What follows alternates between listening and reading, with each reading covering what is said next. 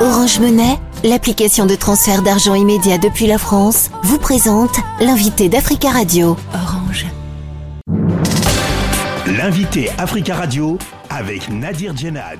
Alain Gauthier, bonjour. Oui, bonjour. Vous êtes le président du collectif des partis civils pour le Rwanda, une association qui traque en France depuis 20 ans tous ceux qui ont participé au génocide des Tutsis au Rwanda en 1994. Le procès de Sosten Mounier Mana, un gynécologue rwandais accusé de génocide, s'est ouvert le mardi 14 novembre dernier à Paris. Tout d'abord, qui est Sosten Mounier Mana et quels sont les faits précis qui lui sont reprochés? Alors, comme vous venez de le préciser, Sosten Monimana est un médecin euh, qui exerçait euh, la gynécologie à Boutaré euh, en 1994.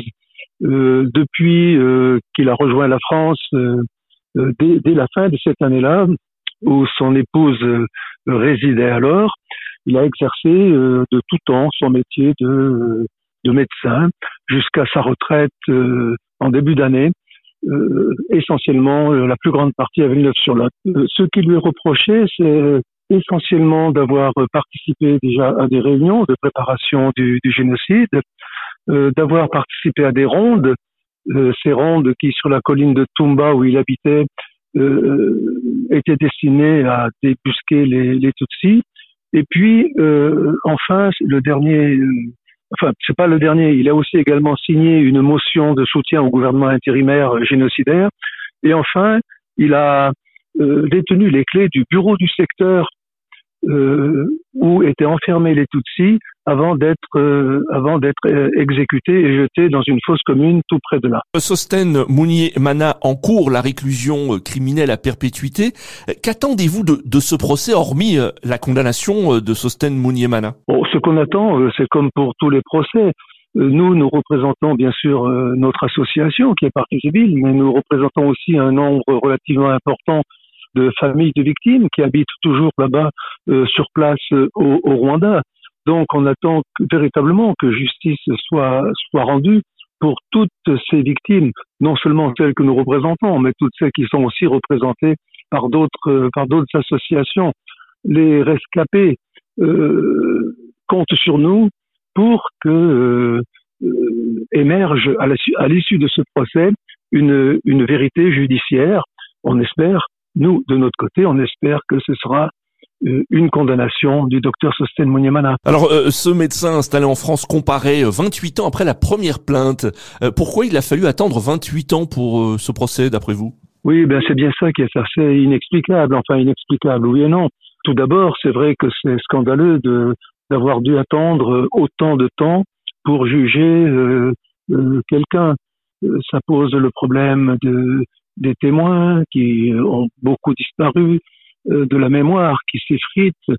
Pourquoi ce retard Alors on l'explique d'abord parce que euh, dès 95, date de la première plainte, la justice française ne s'est pas trop mobilisée pour juger euh, les, les, génocidaires. Et puis, on avance également l'argument de dire que euh, suite euh, à l'ordonnance de juge Bruguière qui mettait en cause euh, le président Kagame dans l'attentat contre l'avion, il y a eu trois ans de rupture diplomatique entre 2006 et 2009 entre la France et le Rwanda, à tel point que les juges d'instruction ne pouvaient pas se rendre sur place en commission rogatoire.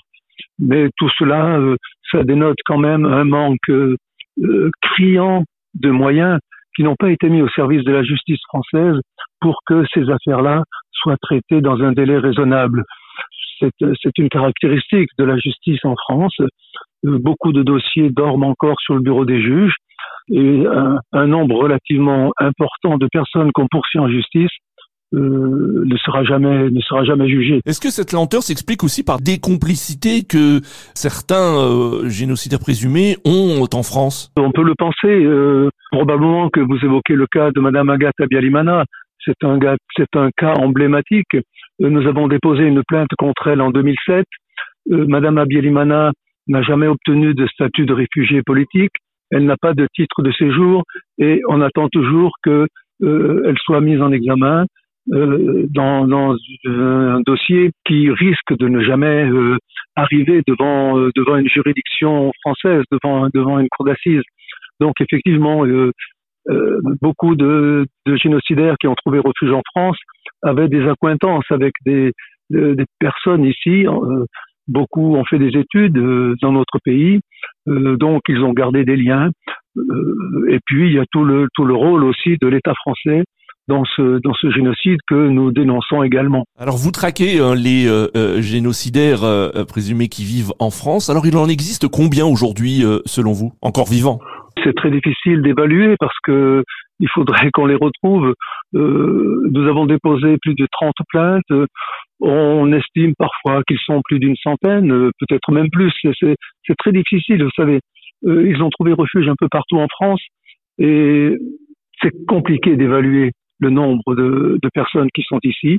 On en découvre euh, assez fréquemment, mais beaucoup échapperont de toute façon à la justice. Pourquoi ils échapperont à la justice, selon vous? Ah ben, Ils échapperont à la justice parce que personne ne sait où ils sont. Euh, lorsqu'ils arrivent, euh, lorsqu'ils sont arrivés en France, ils se sont refait une virginité, ils se sont bien assimilés dans la dans la population. Ce sont des bons voisins, des bons parents, des bons chrétiens. Euh, donc personne ne les soupçonne. Ce qui veut dire que ce n'est que lorsque nous, on nous les signale ou qu'on les découvre, que euh, leur véritable identité est révélée.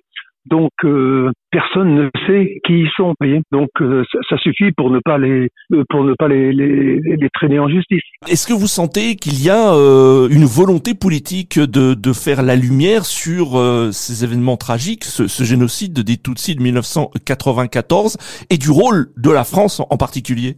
Si on écoute euh, le discours qu'a tenu le président Macron à Kigali en 2021 au mémorial de Gistosi, oui, on peut penser, il a promis que les personnes soupçonnées d'avoir participé au génocide seraient jugées. Euh, pour nous, ce sont des, belles paroles. Maintenant, il faut les traduire en actes. Euh, de toute façon, vu le retard que la justice française a pris, c'est un retard, et là je, je rabâche, c'est un retard qui ne se rattrapera jamais. Maintenant, oui, les, les, les, choses ont un peu changé en France avec le rapport du clerc. Surtout, il y a un retour en arrière qui n'est plus possible, c'est-à-dire qu'on ne peut plus nier euh, ni le génocide, ni euh, le rôle de, ce qu'a été l'État français, puisque le rapport du clerc soulignait des, fautes euh, accablantes, des responsabilités accablantes, des fautes lourdes. Donc, à partir de là, je pense qu'il faut que les chercheurs continuent à fouiller dans les archives pour mettre en, en exergue ce qu'a été le véritable rôle de l'État français dans ce génocide en 1994. Alain Gauthier, merci beaucoup d'avoir euh, répondu à nos questions. Je vous en prie, merci à vous. Je rappelle que vous êtes le président du collectif des partis civils pour le Rwanda, une association qui traque en France depuis 20 euh, ans tous ceux qui ont participé au génocide des Tutsis au Rwanda en 1994. Orange Monnaie, l'application de transfert d'argent immédiat depuis la France, vous a présenté l'invité d'Africa Radio. Orange.